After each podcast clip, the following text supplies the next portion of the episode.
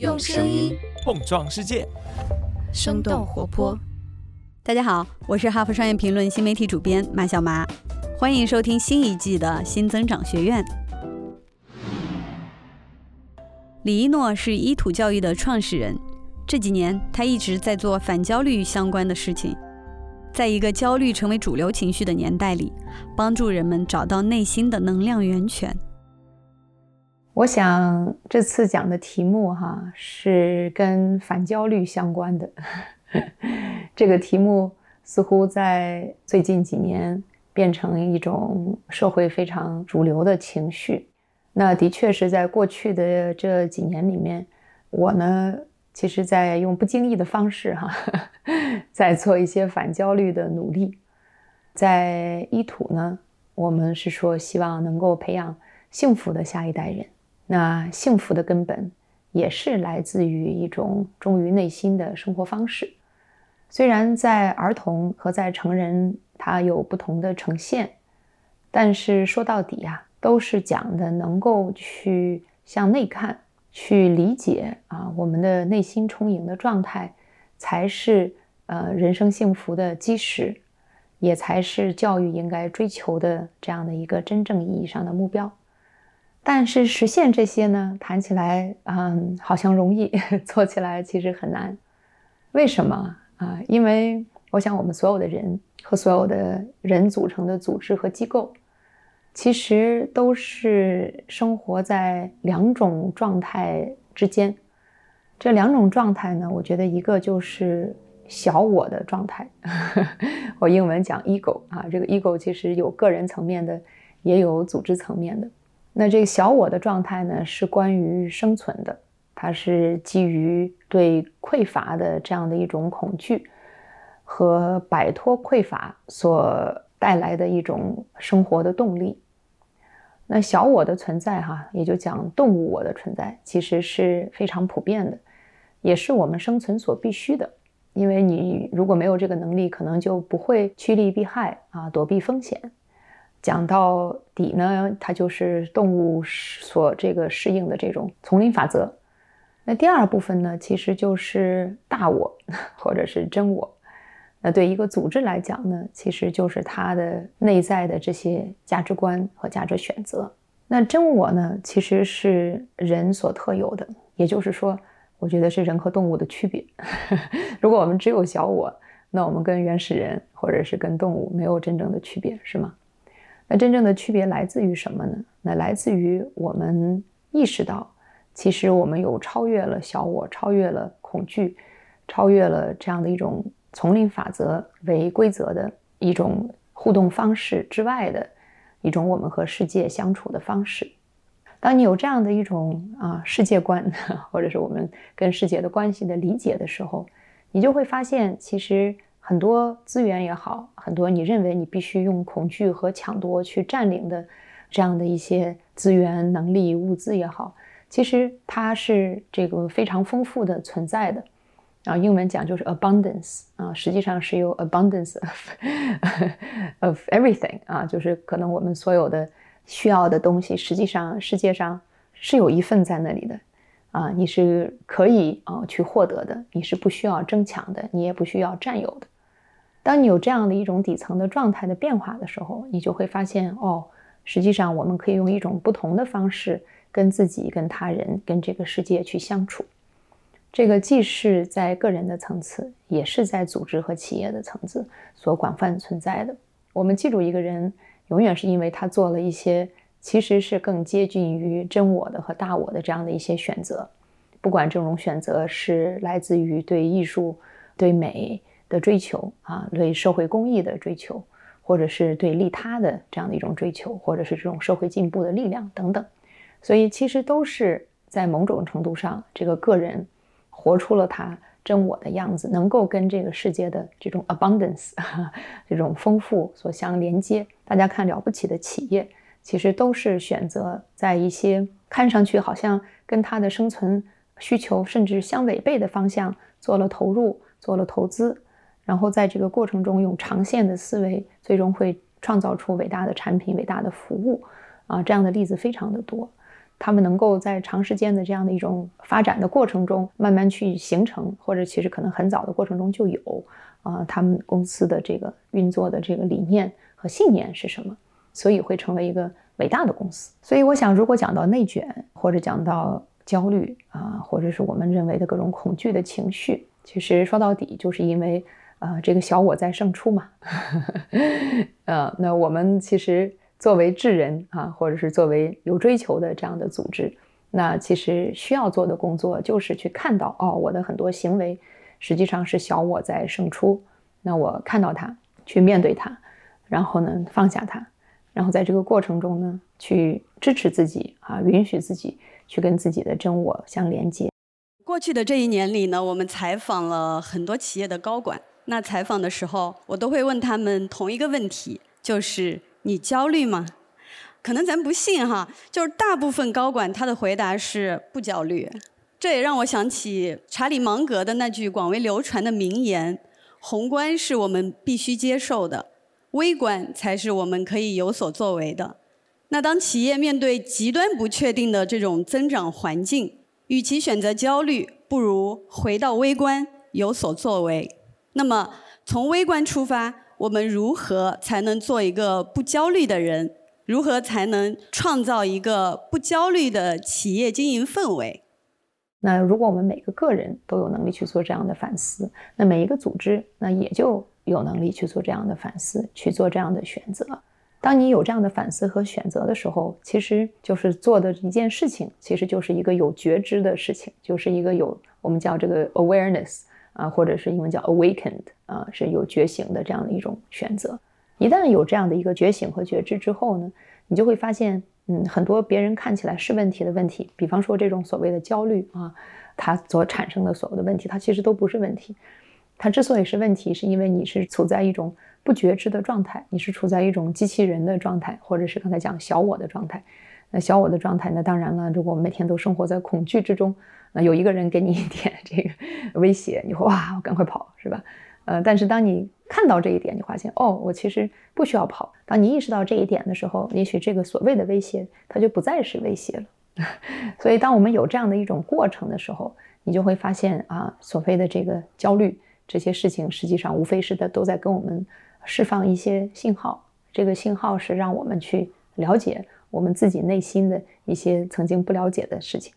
那我们在组织里面，我觉得也是一样的啊。我们组织的选择，它其实也是一种智慧的选择，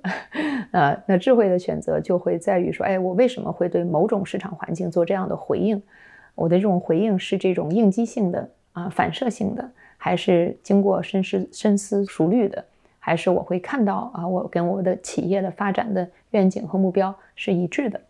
当你有这样的一张反思的时候，企业也会做更好的决定。也就能够去做更好的选择，那最终呢也会有更好的生命力。所以在一土，我们其实讲的很多的一个，就是说孩子最终啊，他教育里最重要的一点是自我认知。这个听起来哈，也许比较虚无缥缈，因为好像这个讲起来说，哎，我是谁？这个题目是一个哲学的命题。但是呢，呃，我来想这个问题哈，其实是。其实是要所谓的颠倒过来看这个世界，所以有了这样的一种倒过来看的方式，我觉得其实是所谓的对抗焦虑 最重要的这样的一种啊方法，也就是你看到其实事情的本质是什么样的。平常我们目光所及的这些东西，实际上它都是结果而已啊，去追求结果是不行的。就好像我们，呃，我经常做这个比喻哈，就是我们认为都看到花儿很漂亮，我就想要那个花。那可能最简单的就你去买买一把鲜切花，或者是买一把塑料花搁在那儿，是吧？但是这是不长久的，它都会谢掉的啊。当然，塑料花很长久啊，但是没有生命的。那你要做的是什么？做的实际上是做园丁的工作，是吧？你做的大量的工作实际上跟这个花是没有关系的，并不是说我想要一个红色的花，今天我要去找红色的颜料。我想要一个黄色的花，我今天要去染成黄色，不是这样的。我们要做的，实际上不管你要的什么 颜色的花，你都要这个施肥、送土、浇水，让它有一个环境，有足够的阳光、风，它才能够去长出来。这只是一个很小的例子，呃，对企业和对组织也是一样的啊。我们如果希望的是最终嘛，那是很好的销量，是吧？那其实并不是说我们去研究这个钱是哪儿来的，而是去研究，哎，我的产品跟我的用户是在哪个层次上产生了互动和共鸣，啊，在哪个层次上真正的给他提供了帮助？那这样的帮助实际上就是他最终能够产生这样的结果，而去思考这样的帮助，就要回到其实是很底层的这样的一个层面。所以，其实从这个角度来讲，哈，当我们意识到这种颠倒的这样的一种现状，然后意识到我们其实虽然要的是表面的结果，但实际上真正的功夫是在下面的时候，你也就会理解，哈，很多为结果的这种焦虑是一种，呃，无用功啊，或者一种浪费，而理解到我们如果颠倒过来看啊，在自己的认知的层面来做这样的一些工作的时候，那很多工作反而是事半而功倍的。所以说，摆脱焦虑，它其实有很多的方法，但是最重要的是理清增长的基本规律。那在我们和企业的对谈中呢，第一性原理是经常出现的关键词。所谓第一性原理，指的就是回归事物最基本的条件，